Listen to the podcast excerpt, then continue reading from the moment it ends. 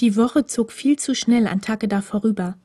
Er hätte viel darum gegeben, wenn man ihm vor seinem Treffen mit Hirakawa noch ein wenig Aufschub gewährt hätte. Doch die Unterrichtsstunden kamen und gingen, das Kendo-Training begann und endete, und ehe Takeda sich versah, war es bereits Freitagabend. Mutlos schleppte er sich nach dem Kendo-Training die Treppe in die erste Etage des Wohnheimblocks C hinauf. Er fühlte sich wie ein zu Unrecht Verurteilter auf dem Weg zum Scharfrichter. Ishida hatte es sich bereits mit einer Zeitschrift aus seinem Bett gemütlich gemacht, als Takeda ihr gemeinsames Zimmer betrat. Es schien ihm überflüssig, die Zeit vor seiner Hinrichtung mit einer Begrüßung zu verschwenden, also trat er nur rasch hinüber zu seinem Wandschrank, um sich der Kendo-Ausrüstung zu entledigen. Hm, wo ist eigentlich Hirakawas Zimmer? fragte er betont beiläufig. Was willst du denn von ihm? gab Ishida zurück. Offensichtlich war er immer noch in seine Lektüre vertieft. Er hat dir doch hoffentlich keine Strafarbeit aufgebrummt. Frag einfach nicht, antwortete Takeda mit schwerer Stimme, schob die Tür zu seinem Wandschrank zu und lehnte sich mit einem leichten Seufzer dagegen. Gut, dann frage ich eben nicht, meinte Ishida nur und schlug eine Seite um. Zimmer 311, zwei Etagen drüber.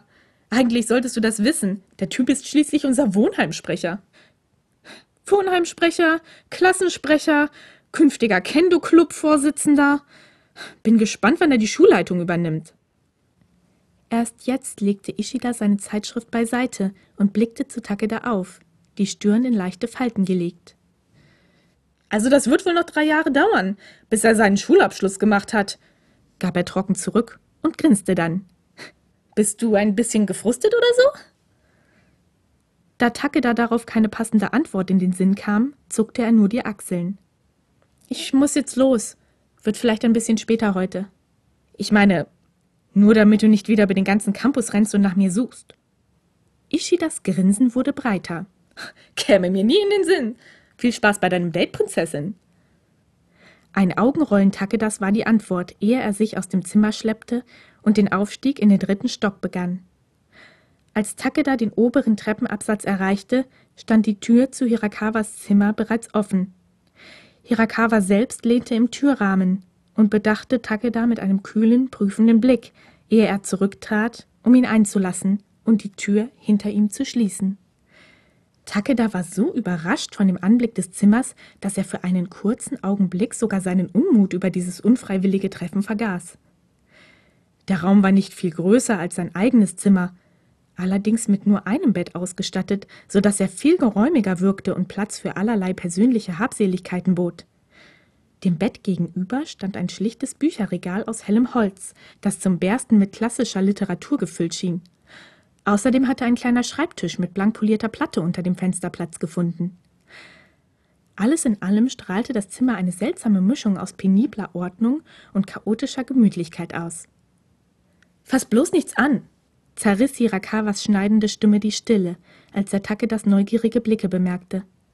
Takeda allerdings war nicht bereit, sich schon in den ersten fünf Minuten seines Besuchs auf einen Streit einzulassen.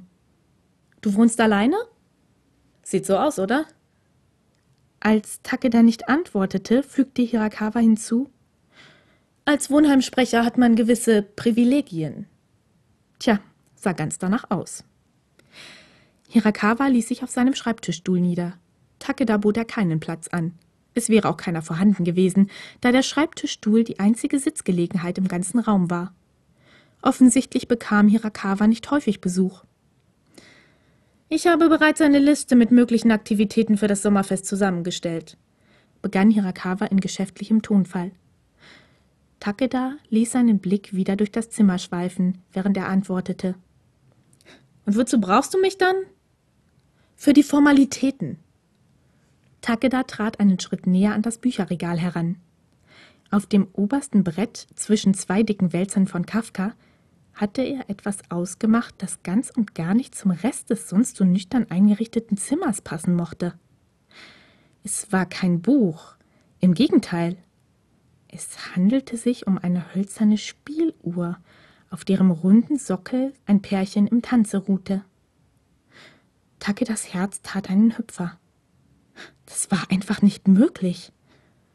Von einer Sekunde auf die andere hatte Takeda alles um sich herum vergessen.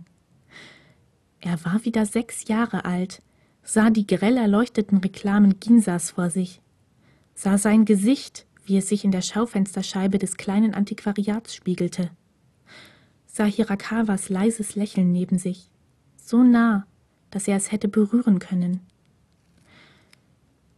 Die Stille um ihn her rauschte in Takedas Ohren.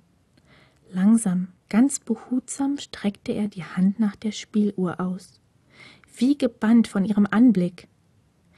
Doch noch ehe seine Fingerspitzen sie berühren konnten, durchschnitt Hirakawas Stimme die Luft, die zerbrochene, kalte Stimme des echten, des heutigen Hirakawa, und durchbrach den Zauber, der Takeda für einen kurzen Augenblick in eine andere Zeit versetzt hatte. Ich habe doch gesagt, du sollst hier nichts anfassen. Ehe Takeda sich versah, war Hirakawa von seinem Stuhl aufgesprungen und hatte Takeda so fest am Unterarm gepackt, dass es schmerzte. Das ist doch unsere Spieluhr. Wo hast du die her? Keine Ahnung, wovon du redest. Zerquetschst du mir deswegen gerade den Arm? Als hätte er sich verbrannt, ließ Hirakawa von Takeda ab und trat einen Schritt zurück, einen Ausdruck des Entsetzens ins Gesicht geschrieben. Wieso hast du mich wirklich hierher bestellt, Hirakawa? Wolltest du sehen, ob ich mich noch erinnere?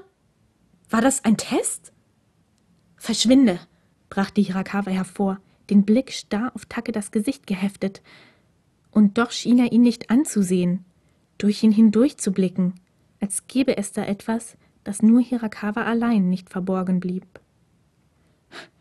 Du hältst mich fest und sagst, ich soll verschwinden. Du findest es albern, dass ich hergekommen bin, um dich wiederzusehen. Hast die ganzen Jahre aber unsere Spieluhr aufbewahrt. Was du sagst und was du tust, passt einfach nicht zusammen. Was soll ich davon halten? Wie soll ich mich verhalten? Sag's mir. Raus hier, habe ich gesagt. Ehe Takeda wusste, wie ihm geschah, fand er sich auf dem Flur der dritten Etage wieder. Die Tür zu Zimmer 311 schlug mit einem lauten Krachen hinter ihm zu.